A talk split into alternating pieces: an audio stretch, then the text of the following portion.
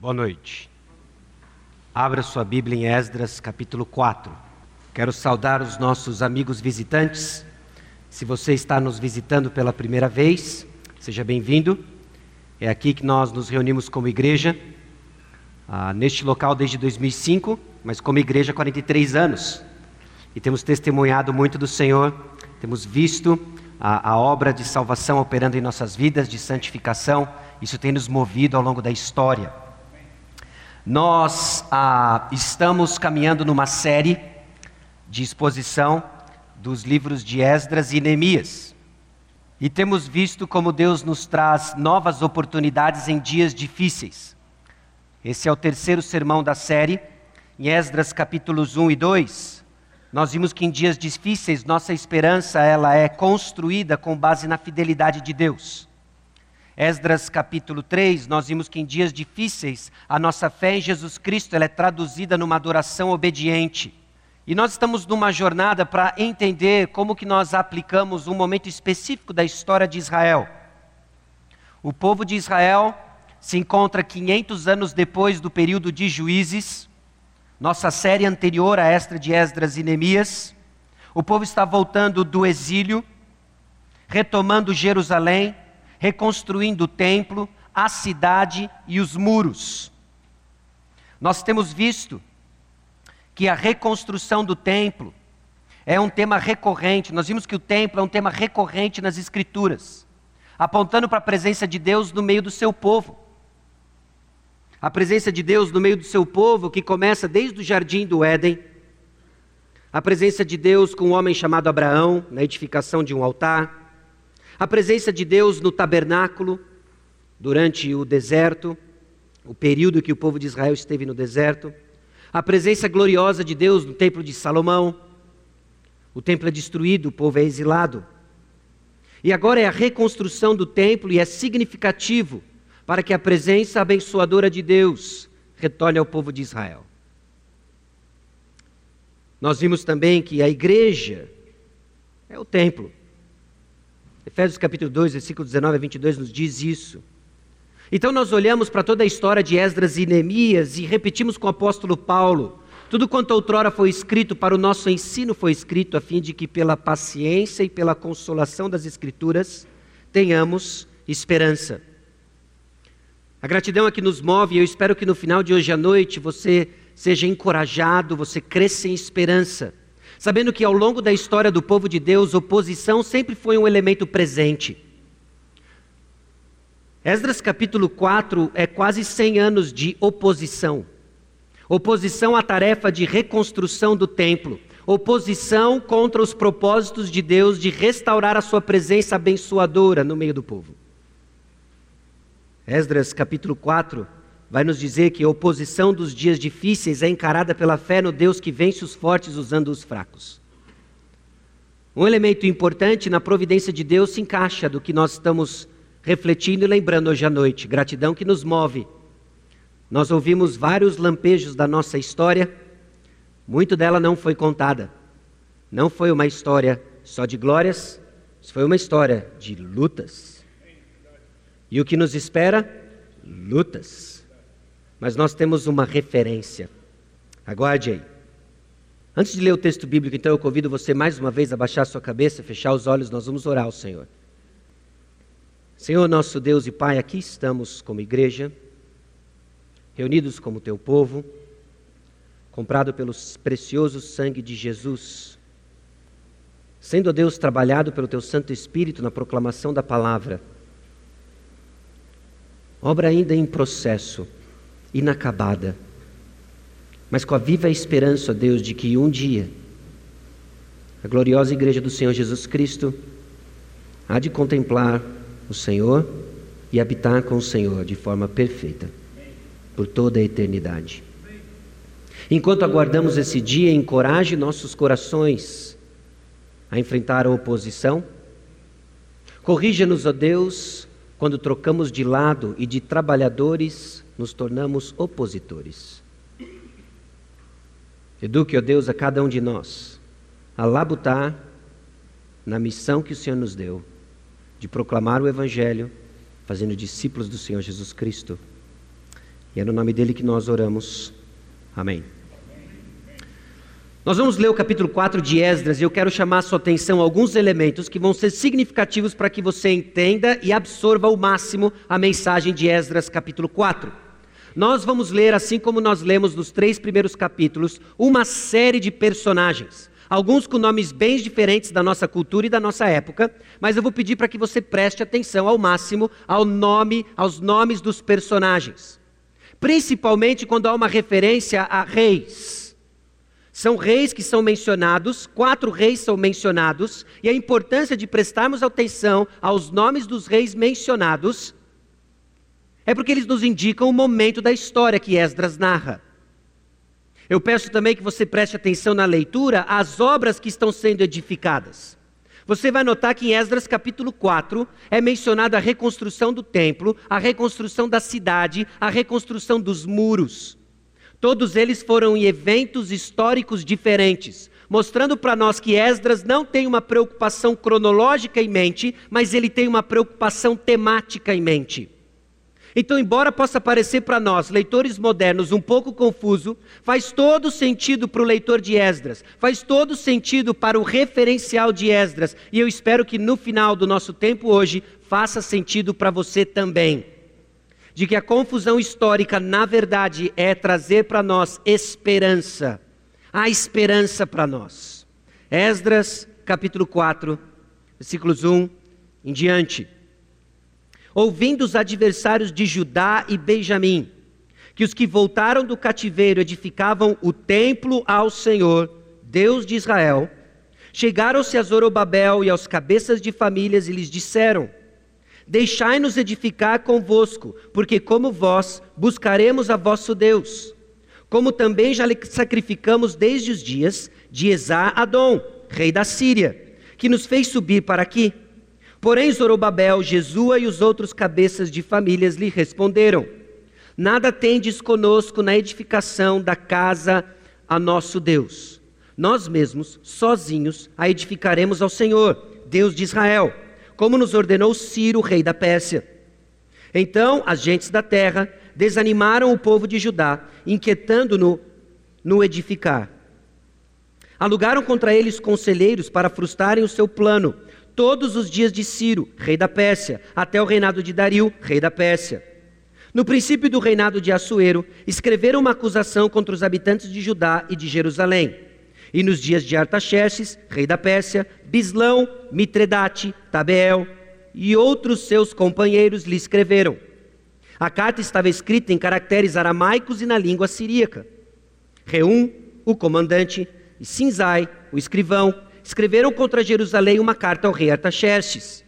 Escreveu Reum, comandante, Sinzai, o escrivão, os outros seus companheiros, Dinaitas, Afarzaquitas, Tarpelitas, afarzitas, arquevitas, babilônios, susanquitas, deavitas, elamitas e outros povos, que o grande e afamado Osnapá transportou e que fez habitar na cidade de Samaria e os outros aquém de Eufrates. Eis o teor da carta endereçada ao rei Artaxerxes. Teus servos, os homens daquém de Eufrates e em tal tempo, seja do conhecimento do rei que os judeus que subiram de ti vieram a nós a Jerusalém, eles estão reedificando aquela rebelde e malvada cidade e vão restaurando seus muros e reparando seus fundamentos.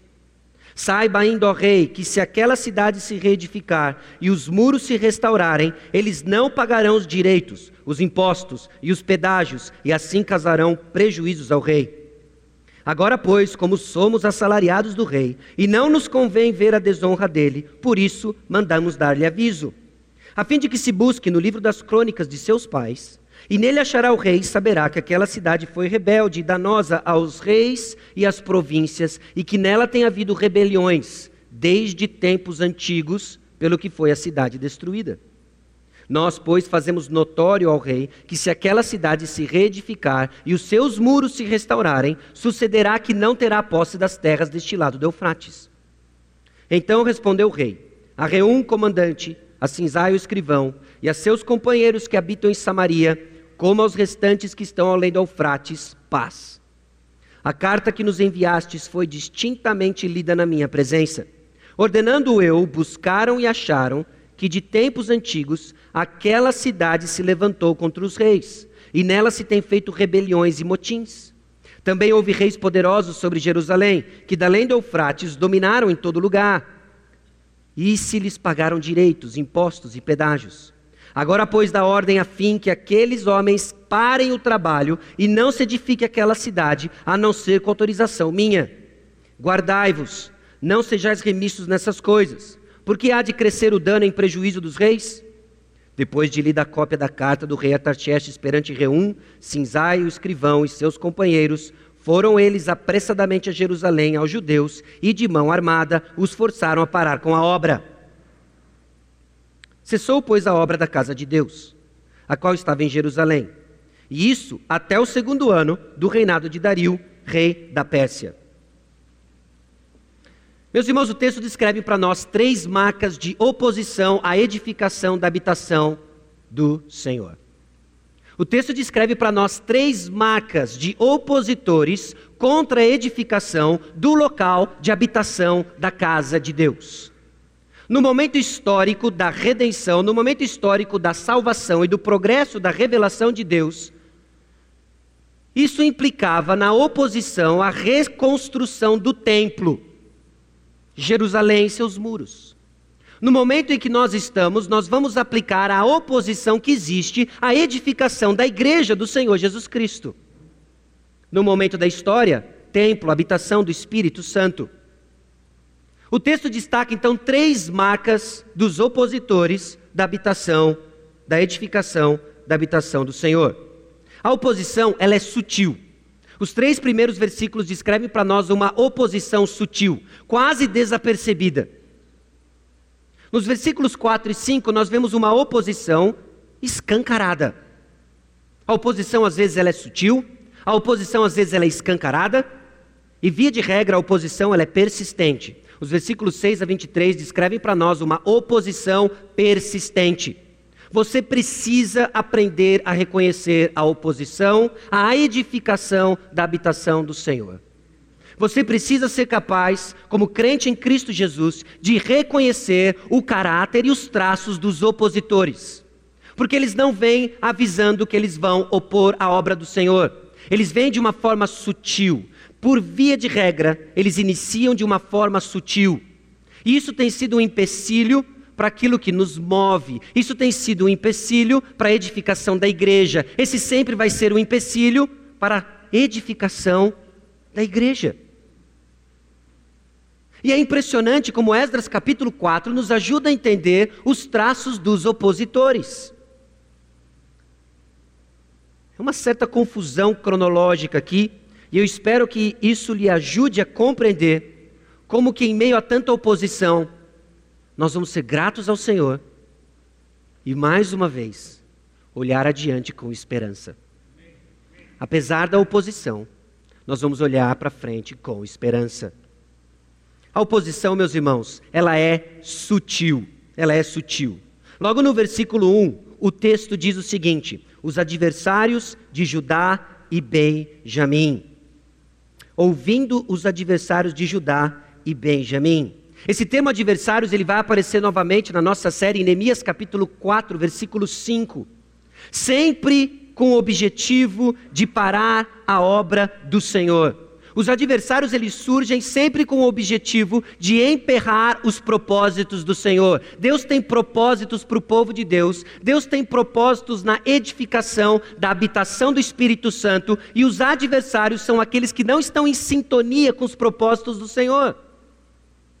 Eles têm muitas vezes uma cara amistosa, eles têm um diálogo sedutor, mas eles estão contra os propósitos do Senhor de edificar a habitação do Espírito Santo, edificar a habitação do Senhor.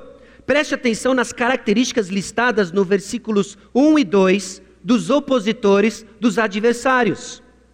As características listadas é que eles são familiarizados com a missão. Nós não estamos falando de pessoas que desconhecem o propósito do povo de Deus. Nós estamos falando de pessoas que são familiarizadas com a missão do povo de Deus. Nós estamos falando de pessoas que sabiam com quem falar. Esses adversários, esses opositores, eles procuram Zorobabel e os cabeças de famílias. Eles sabem que eles precisam trabalhar com a liderança para cumprir o seu propósito de oposição da obra do Senhor. Eles atacam, eles vão conversar com a liderança, eles sabem com quem falar. Eles queriam participar da reconstrução. São pessoas animadas e entusiasmadas com o que o povo de Deus está fazendo. Então eles se aproximam da liderança e eles falam: é o seguinte, nós queremos edificar com vocês o templo do Senhor. Não só eles querem edificar o templo do Senhor, como eles dizem que querem buscar a Deus. Olha só o que diz o versículo 2: Buscaremos a vosso Deus. E aí eles mencionam um histórico de adoração a Deus como também já, lhes, já lhe sacrificamos desde os dias. São os aliados perfeitos. Eles conhecem a nossa missão, eles sabem com quem falar, eles entendem como nós operamos. Eles querem participar da reconstrução, eles querem buscar a Deus, e eles têm um histórico de adoração a Deus. E aí você lê no versículo 3 uma reação esquisita de Zorobabel e da liderança: falou, sai para lá, que essa obra é nossa. Puxa, mas que povo mais duro. Mas, meus irmãos, os próprios opositores deixam escapar um bizu. Um bizu muito importante. Que é o primeiro sinal que você precisa estar prestando atenção para saber identificar opositores sutis. E sabe qual é o bizu? Exarradon. Esse é o bizu. Exarradon. O que, que tem esse Exarradon? Esses camaradas eles, se aproximam de Zorobabel, da liderança, e eles falam: Olha, nós vamos ah, reconstruir o templo com vocês, nós queremos buscar a Deus com vocês, nós já sacrificamos ao vosso Deus, como nós fizemos no tempo de Exarradon.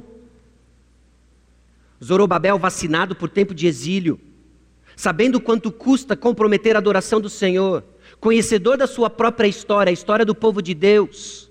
Ele abre então seu smartphone, da tela Tel Aviv Roaming. E ele abre lá em 2 Reis capítulo 17, assim como nós vamos fazer agora. E nós vamos ler o que aconteceu nos dias de Esarradon.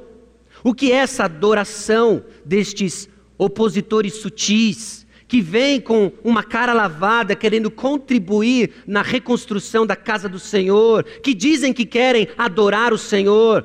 Segundo Reis, capítulo 17.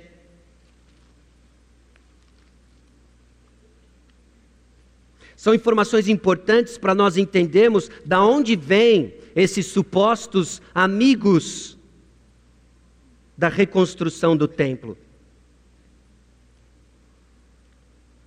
Esarradon é o rei que sucedeu Senaqueribe. E se você é um pouco familiarizado com essa história desses reis assírios, eles foram extremamente cruéis com o povo. E não só promoveram grande violência, como também foram os reis responsáveis por um enorme sincretismo de adoração. Sincretismo, o povo proclamava a Deus e os deuses aos seus redores. Segundo Reis, capítulo 17, versículo 33. Esta é a natureza do povo, da gente da terra, desses amigos da reconstrução do templo. De maneira que temiam o Senhor e, ao mesmo tempo, serviam seus próprios deuses, segundo o costume das nações, dentre as quais tinham sido transportados. Versículos 40 e 41. Porém, eles não deram ouvidos a isso. Antes procederam segundo o seu antigo costume, ou seja, eles foram exortados de que a adoração a Deus é exclusiva nós somos chamados a adorar a Deus e a Deus somente. Não há espaço vago na nossa adoração. Adoramos somente a Deus. Eles foram exortados, mas eles não deram ouvidos e persistiram adorando e servindo a Deus e a falsos deuses, como se isso fosse possível. Versículo 41.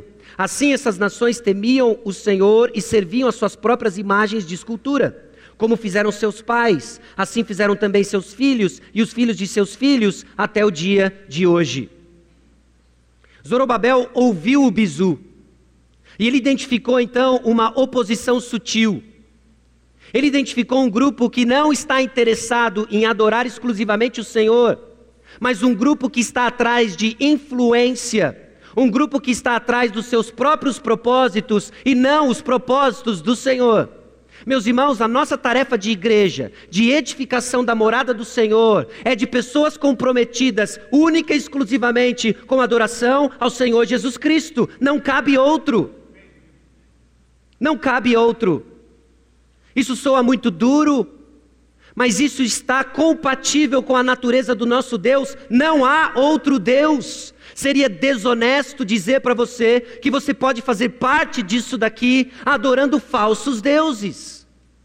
Seria mentiroso da minha parte dizer para você que você é bem-vindo, traga o Deus que você quiser e participe dessa comunidade alegre. Eu estaria prestando um desserviço a você. A adoração ao nosso Deus, o único exclusivo, Deus é uma adoração exclusiva. Jesus Cristo é o único caminho. Então, se você está aqui hoje visitante, talvez sincero na sua adoração, mas há um Deus que não é o Senhor Jesus Cristo, que não é o Deus revelado nas Escrituras, eu tenho uma notícia para lhe dar: você está num barco furado, você está enganado. Bem motivado, bem intencionado, mas num barco furado. Suas boas intenções, sua sinceridade, não vai tapar o buraco do barco? Estamos então gritando de um barco firme e seguro, chamado o Senhor Jesus Cristo, e gritando para você: vem para cá, vem para cá. A resposta no versículo 3 parece muito dura, mas é uma questão de santidade, foco na missão, reconstruir o templo e proteger a adoração ao Senhor. Zorobabel tinha isso muito fixo, Jesua tinha isso muito fixo, os outros líderes tinham isso muito fixo. Foco na missão é reconstruir o templo, é proteger a adoração ao nosso Deus, o único e verdadeiro Deus. Como que um povo de motivações impuras vai ajudá-los a edificar o templo? Não vai. Não vai. Meus irmãos, o templo, a igreja do Senhor Jesus Cristo, hoje, no momento em que nós estamos na história, é construído de pedras, pedras vivas. Você é a pedra, você é o material da construção colocar no templo o corpo de Cristo, qualquer pedra que não seja lavada pelo sangue de Cristo, vai nos levar à ruína. Vai nos levar à ruína. Então, no momento significativo em que nós estamos pensando, lembrando, sendo gratos a Deus pela nossa história, lembremos que a história da igreja é construída com o povo de Deus lavado pelo sangue de Jesus. Essa é a igreja do Senhor Jesus Cristo. O que está em jogo aqui é se Israel irá edificar o templo de acordo com a palavra de Deus ou não irá construir nada do templo.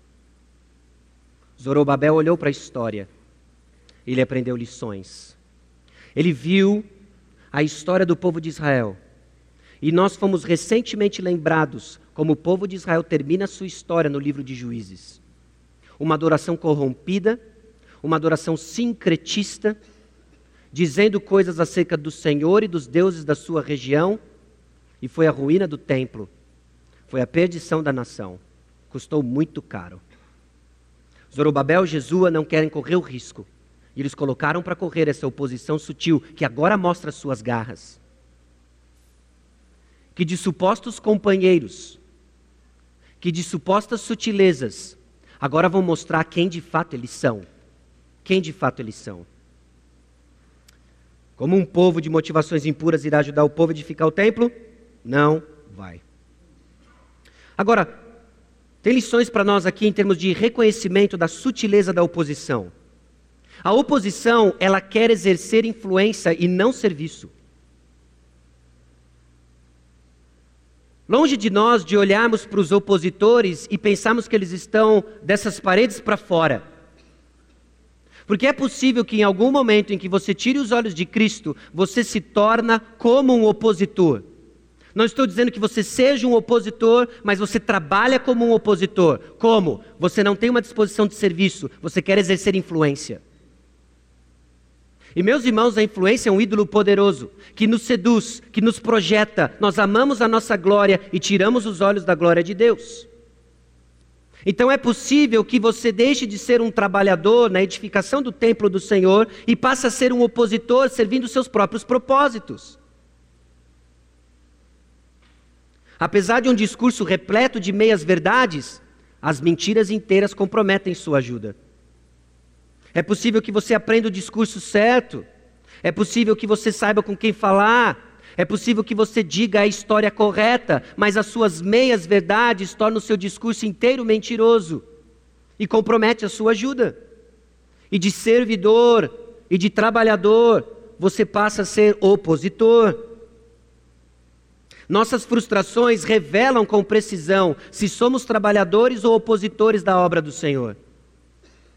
Uma das formas com que o Senhor usa para testar nosso espírito de servo versus opositor está diante das nossas frustrações.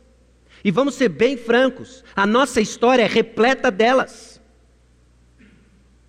Então preste atenção na forma como você reage a cada uma delas. Porque servos respondem com o fruto do Espírito, a saber, amor, alegria, paz, longanimidade, benignidade, bondade, fidelidade, mansidão, domínio próprio.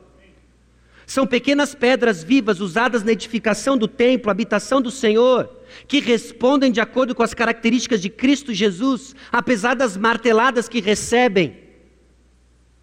Mas quando nós tiramos os olhos do Senhor, quando deixamos de funcionar como servos e nos tornamos opositores, a resposta do nosso coração são as obras da carne, a saber, inimizades, ciúmes, iras, discórdias, dissensões, facções, invejas e coisas semelhantes a essas.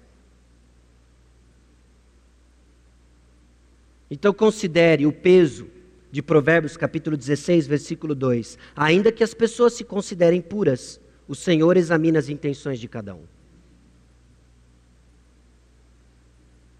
Meus irmãos, nós temos boas intenções. Mas o Senhor irá examiná-las. E o Senhor examina de uma forma providente, sábia e precisa nos colocando em frustrações, nos colocando em decepções. E o que brota então do nosso coração revela se somos servos a serviço do Senhor ou opositores infiltrados. Quem é você? Quem é você? Essa semana, enquanto eu estudava a passagem de Esdras capítulo 4, fui extremamente confrontado com um pequeno teste que um comentarista coloca no estudo de Esdras capítulo 4 dolorido e ainda ardendo, eu compartilho com os irmãos o teste. Preste atenção quando você não consegue o que você gostaria.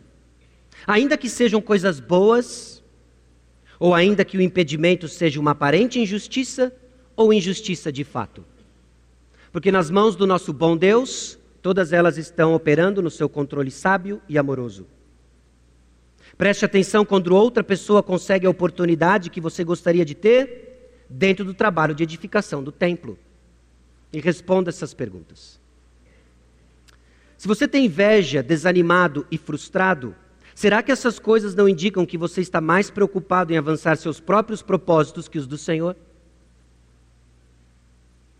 Quando essas coisas começam a visitar nosso coração, são uma sombra que nos apontam se de fato estamos avançando os propósitos do Senhor ou os nossos próprios. Será que Deus não está mostrando as várias oportunidades que você não está conseguindo para mostrar que você não está qualificado? A princípio parece extremamente ofensor, mas isso aqui é libertador, sabe por quê? Porque a obra é você. Porque a missão é você ser parecido com Jesus. Não é você fazer algo no nosso meio. A obra é você. É você a obra. Será que Deus não está usando todas as circunstâncias para mostrar para você que o caráter importa mais que sua performance? Elogios e reconhecimento por um desempenho e até as bênçãos de uma experiência ministerial? Deus operando todas essas coisas, porque Ele quem está edificando a igreja. E quando, meus irmãos, o Senhor que conhece as intenções do coração, soberanamente opera, inclusive injustiças e aparentes injustiças, para tirar você de certas posições, colocar você em certas rotas, sabe o que Ele está fazendo? Ele está conformando você à imagem de Cristo, porque é o Senhor quem edifica a igreja. É o Senhor quem edifica a igreja. Cabe a nós, então, submissos ao plano do Senhor, reconhecer que há aspectos do nosso coração que ainda não estão parecidos assim com Cristo Jesus. E agora ele, vagarosamente, no seu plano redentor, no seu plano amoroso, ele começa a nos purificar e nos limpar. É isso que ele está fazendo. A missão é você. Ele está tratando você. Ele está tratando a mim. Porque Jesus Cristo edifica a sua igreja. O que esses adversários não entendiam é que, bem intencionados, eles se aproximaram da liderança de Israel e falaram assim: Nós queremos ajudar. E eles tomaram uma porta na cara. Sabe o que eles fizeram então, a partir dos versículos 4 e 5? Revelaram quem eles eram. E tudo que é obra da carne saiu naqueles quatro, naqueles dois versículos. Estão fora do plano. Será que Deus não está operando em você a compreensão de que Ele é melhor do que seus sonhos de serviço, ministério e comunhão realizados? Jesus é melhor. Jesus é melhor. O caráter importa mais do que performance ministerial, pois as pedras somos nós. E você, parecido com Cristo, é o cumprimento da missão. Não seus propósitos ministeriais em nosso meio, e nós vamos ver como isso tem implicações, inclusive a forma como você reage a certas coisas que o Senhor está fazendo na sua vida, em que você pode ou não contribuir, em que você pode ou não atrapalhar mais. Abra sua Bíblia em 1 Coríntios capítulo 3, versículos 1 a 9. Fascinante como essas verdades ecoam por toda a Escritura.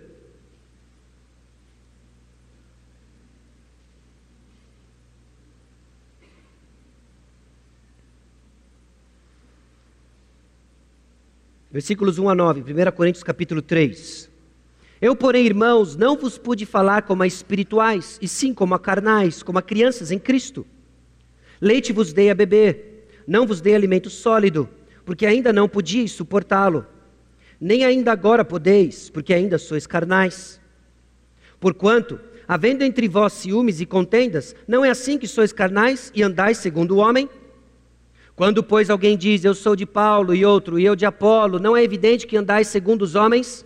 Quem é Apolo? Quem é Paulo? Servos por meio de quem crestes, e isso conforme o Senhor concedeu a cada um. Eu plantei, Apolo regou, mas o crescimento veio de Deus. De modo que nem o que planta é alguma coisa, nem o que rega, mas Deus que dá o crescimento. Ora, o que planta e o que rega são um, e cada um receberá o seu galardão, segundo o seu próprio trabalho porque de Deus somos cooperadores, lavoura de Deus, edifício de Deus, sois vós. Você é o prédio. E quem está edificando? Jesus está edificando. E quando ele ministra adversidades, e quando ele ministra decepções, frustrações, ele está trabalhando em você. Persevere. Não saia da panela antes de terminar o cozimento. Persevere. Porque Deus está forjando em você algo que você desconhecia que precisava ser tirado, para forjar em você que você não pode ficar sem, que é Cristo Jesus. Está trabalhando em você. Meus irmãos, isso dá uma perspectiva totalmente diferente às decepções e frustrações que experimentamos como igreja. Totalmente diferente. Isso nos dá uma esperança de encararmos as decepções, frustrações com pessoas dentro dos propósitos do nosso Salvador, do nosso Redentor, Jesus Cristo. Porque Ele está operando em nós. O que, que as suas frustrações e decepções estão dizendo sobre onde você precisa crescer? O que as suas frustrações e decepções estão dizendo sobre o que ainda não se parece com Cristo em você? Dói. Ninguém vai dizer que não dói. Mas o resultado você não pode ficar sem. É Jesus Cristo em você. A oposição, ela é sutil. Mas a partir do versículo 4 ela se torna escancarada. Escancarada. As gentes da terra, os adversários, desanimaram o povo, desanimaram o povo de Judá, inquietando-o no edificar, e alugaram contra eles conselheiros para frustrarem o seu plano. O povo da terra agora mostra a sua cara. E as gentes da terra, esse povo da terra, opõem a obra do Senhor de três formas: desanimando o povo. Está grifado aí o ando. O ando está grifado porque essa é uma ação contínua que esses camaradas insistiram por aproximadamente 20 anos, desanimando o povo. Você trabalha como um opositor, desanimando os que labutam. Há pessoas engajadas, há pessoas animadas do trabalho do Senhor. E aí você trabalha como opositor, desanimando o trabalho do Senhor. Talvez você já ganhou até um certo cinismo e você encosta num novo convertido, você encosta num recém-membro agregado que está entusiasmado com a igreja, e você fala é que você é novo aqui, você não sabe como as coisas são aqui dentro. Você está desanimando o povo. Você está se opondo ao trabalho do Senhor, desanimando o povo, inquietando o povo, ou seja, amedrontando o povo. É, eu vejo você todo animado trabalhando. Mas isso aí tem um custo. Você vai ver só quando o pastor areia vier jogar areia no seu trabalho. E aí você começa a amedrontar pessoas. Você está trabalhando como um opositor na edificação da habitação do Senhor, a igreja do Senhor Jesus Cristo.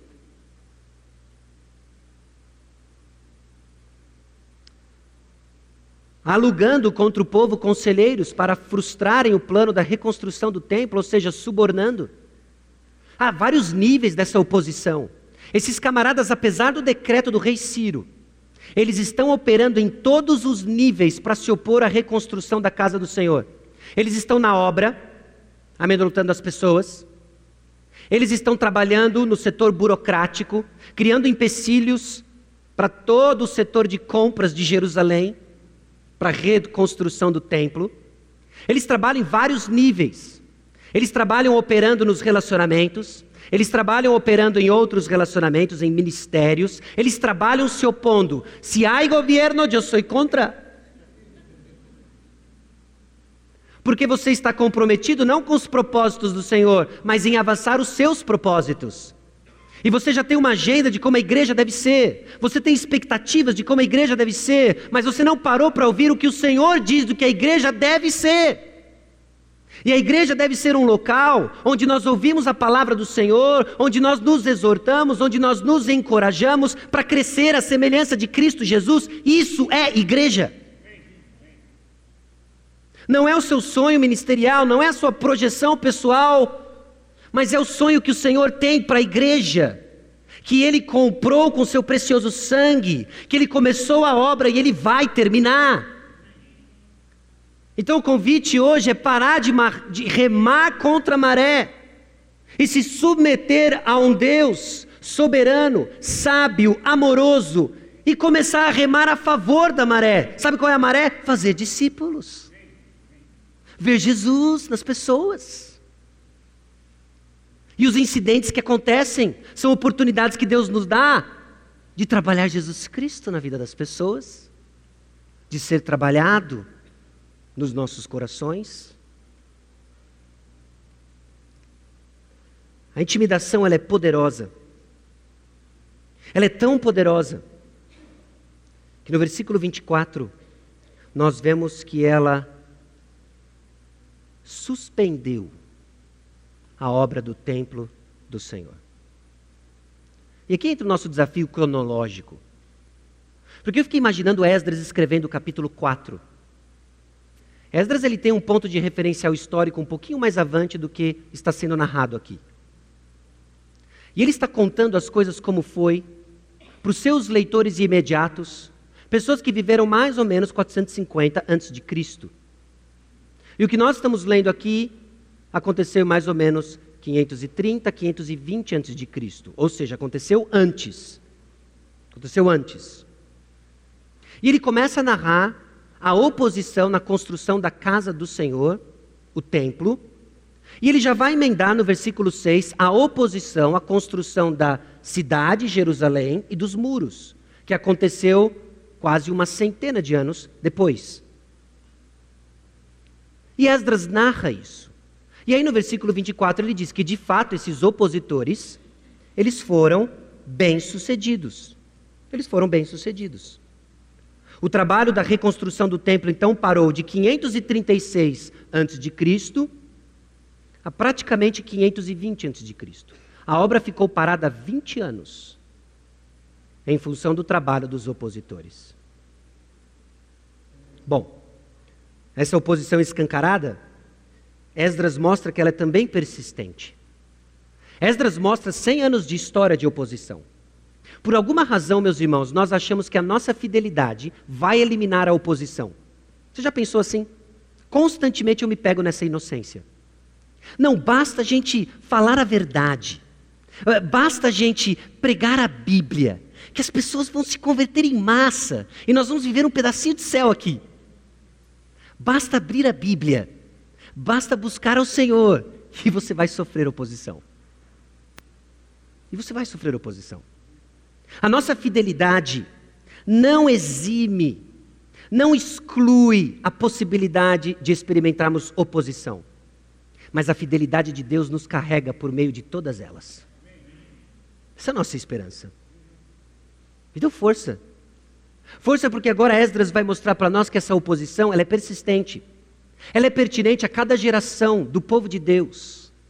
Ela acompanhou o povo de Deus desde o início do povo de Deus. Desde sempre. Acompanhou a igreja. Não fique surpreso quando a oposição surgir. Porque ela vai surgir. Ela vai surgir. Uma descrição longa de conflito, então, intimidação e inimizade. No versículo 6, nós vemos agora que é um outro rei. Esses opositores que ficavam desanimando, inquietando, alugando contra eles conselheiros, foram dos dias de Ciro até o reinado de Dario. Depois entra um outro, Assuero.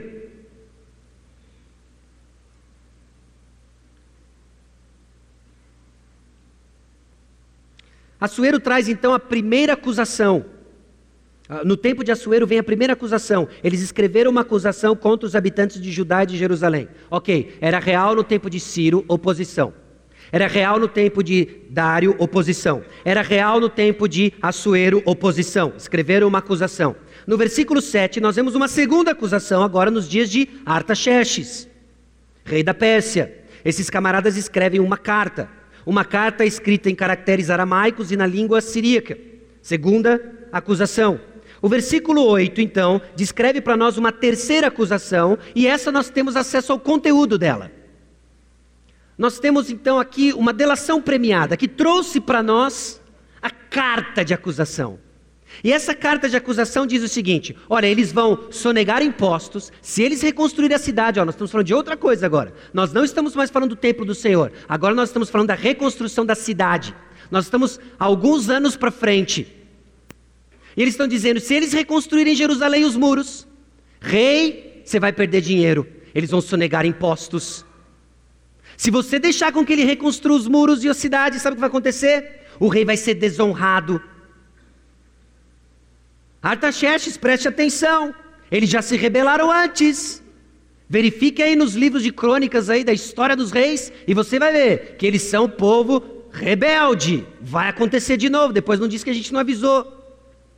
E não só isso, eles vão tomar a área toda. Isso aí é uma praga. Esse povo de Israel, quando começa a construir coisa, olha a história. Esses camaradas, eles são muito sagazes. Eu ia falar sábios, mas não ia caber. Sagazes. Porque o que, que eles estão fazendo? Eles estão misturando fatos históricos para trabalhar de acordo com seus propósitos de se oporem à reconstrução de Jerusalém dos muros. E misturar então os fatos históricos tornou essa terceira acusação extremamente sedutora. Ao ponto de Artaxerxes ler esta carta, pedir para que venham os livros das crônicas dos reis, ouvir as histórias que estão registradas acerca de Israel e falar assim: é verdade, esses caras são um problema. Então eu já sei o que a gente tem que fazer. Depois de verificar todos os fatos, Ataxerxes, então, dá autorização para que Reum e Sinzai vão até Jerusalém, os seus comparsas, os seus companheiros, e parem e forcem a parada da obra. Que obra? A reconstrução da cidade de Jerusalém e dos muros de Jerusalém. O golpe foi bem sucedido. O versículo 23, então, provavelmente é uma alusão do fato histórico de como começa o livro de Neemias. Porque é o decreto que interrompe a reconstrução de Jerusalém dos muros. Vamos lá para Neemias capítulo 1, versículos 1 a 3. As palavras de Neemias, filho de Acalias, no mês de Quisleu, no ano vigésimo, estando eu na cidade de Suzã, veio Anani, um de meus irmãos, com alguns de Judá. Então lhes perguntei pelos judeus que escaparam e que não foram levados para o exílio e a seca de Jerusalém. Disseram-me: os restantes que não foram levados para o exílio e se acham lá na província estão em grande miséria e desprezo. Os muros de Jerusalém estão derribados e as suas portas queimadas.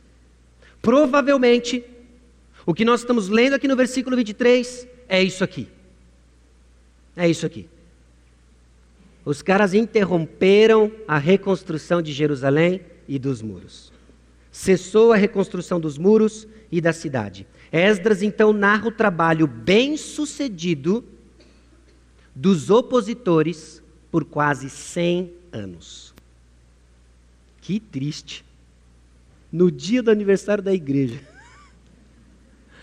Nós estamos vendo 100 anos de oposição aos propósitos do Senhor. Tanã! Feliz Dia dos Pastores. Eles foram bem sucedidos? Esse foi o slide que eu quase chorei quando eu fiz. Só que não. Só que não. Meus irmãos, o capítulo termina com uma enorme esperança. Esdras está escrevendo a partir de um referencial. Aí ele escreve no versículo 24, retomando a história. É como se ele estivesse caminhando, dizendo algo que acontece no tempo de Ciro. Aí ele escreve algo que acontece no tempo de Dario. Aí ele escreve algo que acontece no tempo de Assuero. Aí ele escreve algo que acontece no tempo de Artaxerxes. Aí ele volta lá para Dario. E aí você fica meio perdido. O que, que ele está fazendo aqui? O que move o povo de Deus é gratidão. Olha o versículo 24, vê se você saca aí. Eu vou te ajudar, não entre em desespero, ok? Cessou, pois, a obra da casa de Deus, a qual estava em Jerusalém, e isso até o segundo ano do reinado de Dario, rei da Pérsia. Onde está a esperança aí? Está só piorando. Cessou a construção dos muros de Jerusalém, cessou a construção da cidade de Jerusalém, e agora ele diz para nós que cessou a construção da casa de Deus, o templo. Foram bem-sucedidos. Meus irmãos, o trabalho de edificação do templo cessou por aproximadamente 20 anos, até o segundo ano, segundo as informações aqui, do reinado de Dário, 520 a.C. A partir do segundo ano do rei de Dário, a reconstrução ela é retomada e em 516 a.C. o templo está reconstruído. Isso daqui são anos antes do tempo de Esdras e Neemias. Sabe o que, que Esdras está nos fazendo? É como se Esdras estivesse falando assim: olha, o povo de Deus está passando por muitas oposições. Isso não é de hoje, pessoal. Acorda, tem sido assim desde o início. E Esdras escreve em 450 a.C. Ele tem um referencial. Ok? Esdras não é testemunha ocular dos capítulos 1, 2 e 3. Ele está escrevendo a história. E ele está dizendo: olha, teve um tempo em que o povo voltou do exílio, Zorobabel, Jesua e mais uns gatos pingados lá, o Big Vai, etc. Aí eles voltaram. Aí eles foram reconstruir o templo. Eles estavam reconstruindo o templo, e aí vieram gentes da terra e quiseram então se opor. Vieram de uma forma amistosa, aí depois eles mostraram as garras, ficaram se opondo por 20 anos, cessou a reconstrução do templo. E está todo mundo ouvindo. É mesmo? Cessou a reconstrução do templo. Enquanto eles ouvem, eles choram. Sabe por que, que eles choram? Porque eles estão diante do decreto em que cessou a reconstrução da cidade dos muros. E eles estão ouvindo agora a oposição na reconstrução da casa do templo. E o que mais que aconteceu, Esdras? Bom, e depois disso, no tempo de Assuero, teve lá uma carta de acusação. É mesmo? É. E depois disso, Artaxerxes. E aí o que aconteceu? Uma segunda carta de acusação, numas línguas esquisitas, aramaico, siríaco, etc. E depois, uma terceira carta. Aliás, eu tenho uma cópia dela aqui, olha aqui, ó, vou ler para vocês. Leu a carta. E aí o que aconteceu? Diz pra gente, Esdras, o que aconteceu? Sabe o que aconteceu? Aí também parou a construção dos muros e da cidade de Jerusalém. E sabe aonde Esdras está falando? Com uma visão do templo reconstruído. A casa de Deus parou de ser construída. Mas nós estamos vendo o templo reconstruído. O referencial de Esdras, ao mencionar para nós que o templo parou de construir, nos diz o seguinte: assim como os opositores pararam a reconstrução do templo, e isso não parou os propósitos do Senhor, Deus há de edificar a cidade de Jerusalém e os muros de Jerusalém. Ânimo! Meus irmãos, o referencial histórico faz toda a diferença. Porque nós não estamos diante da reconstrução do templo, nós não estamos diante dos muros de Jerusalém, nós não estamos nas, na nova Jerusalém reconstruída.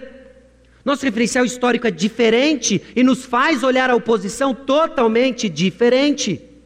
A oposição que a geração de Esdras encontra será derrotada, assim como a oposição que essa primeira geração da construção do templo foi derrotada. Meus irmãos, nós temos um referencial histórico importantíssimo. Porque nós estamos labutando para a edificação da igreja. Nós ouvimos rápidos e vários e profundos testemunhos de como o Senhor tem sido bom ao longo da nossa história. E talvez para cada testemunho bom você consegue lembrar e olhar para trás, até com tristeza, de oposição e dificuldades que nós enfrentamos como igreja. Mas existe um referencial histórico que faz toda a diferença. E sabe qual é? Há um túmulo vazio. Há um túmulo vazio. E esse túmulo vazio nos garante o seguinte: Jesus Cristo vence no final.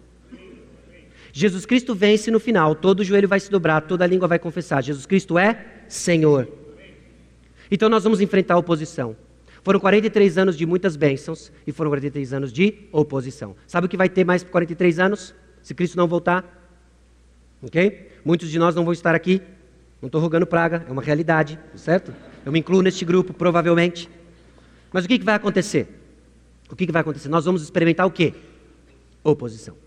Oposição que vai vir de uma forma sutil, okay? disfarçado de gente que quer cooperar, mas na verdade está avançando seus propósitos. Nós vamos enfrentar oposição de uma forma escancarada, gente que vai olhar para o que nós fazemos aqui e vai falar assim: ah, é o seguinte, é, nós não concordamos com o que está aqui, agora você vai. Aí vai listar uma suíte de lei que a gente vai ter que fazer, não sei o quê, tentar parar o que nós estamos fazendo aqui. Nós vamos enfrentar oposição persistente. Pensa aqui, ó, Esdras capítulo 4, 100 anos. 100 anos é mais do que o seu tempo de vida irá testemunhar. De novo, eu não estou rogando praga, é um fato. Ok? É um fato. Ou seja, nós vamos experimentar oposição todo dia até Cristo voltar. Mas o nosso referencial deixou de ser a reconstrução do templo, desse, desse segundo templo.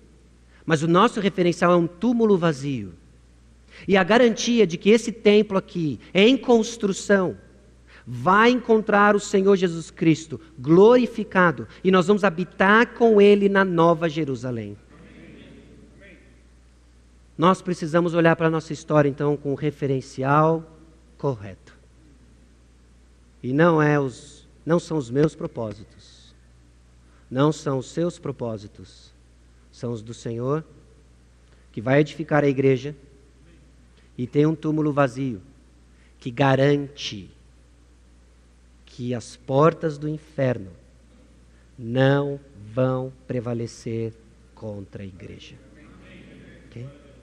Vamos orar. Senhor nosso Deus e Pai, nós te louvamos porque nós entramos numa jornada cuja vitória é garantida. Jesus Cristo triunfou sobre a morte. A vitória sobre o pecado é certa. E aqui, ó Deus, nós temos pessoas que provavelmente estão num barco furado e não se renderam aos pés de Cristo Jesus. Eu clamo por elas, ó Pai. Eu intercedo por elas. Mova seus corações ao arrependimento dos pecados e à salvação em Cristo Jesus. Temos pessoas, ó Deus, decepcionadas ou frustradas com esse processo de reconstrução, de edificação, ó Deus, do templo, a igreja do Senhor Jesus Cristo. Que o Senhor os persuada em amor, ó Deus, para recobrar sua esperança em servir e trabalhar em prol do reino. Conceda-nos, ó Deus, a sobriedade de manter os olhos fixos na missão, assim como Zorobabel, Jesua, não comprometeram apesar das sutilezas dos opositores. Que deste púlpito nunca se aparte a verdade. E preserve a nossa igreja, ó Deus, amando o Senhor, estudando e proclamando a tua palavra e na edificação dos santos até que Jesus venha. Em nome de Jesus. Amém.